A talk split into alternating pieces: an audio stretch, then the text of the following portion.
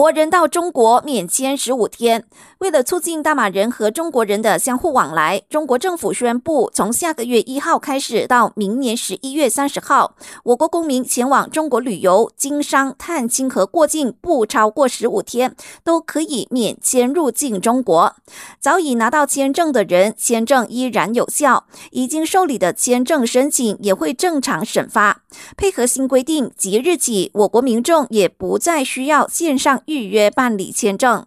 马华总会长拿多斯里魏家祥形容，中国给予我国免签证便利，是马中建交五十周年的大礼物。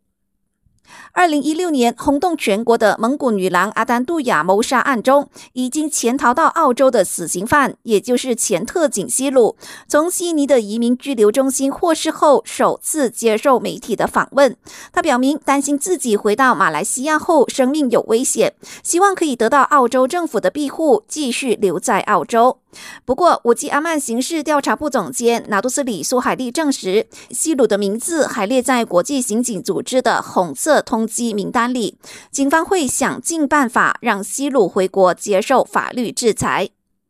上个月突然停飞的廉价航空公司 MyAI，经过与劳工局的开会讨论后，同意支付一百五十八名员工的薪水和津贴，涉及金额四百三十万令吉。不过，My Airline 表明，薪水要等到明年一月新的投资者到位后才支付。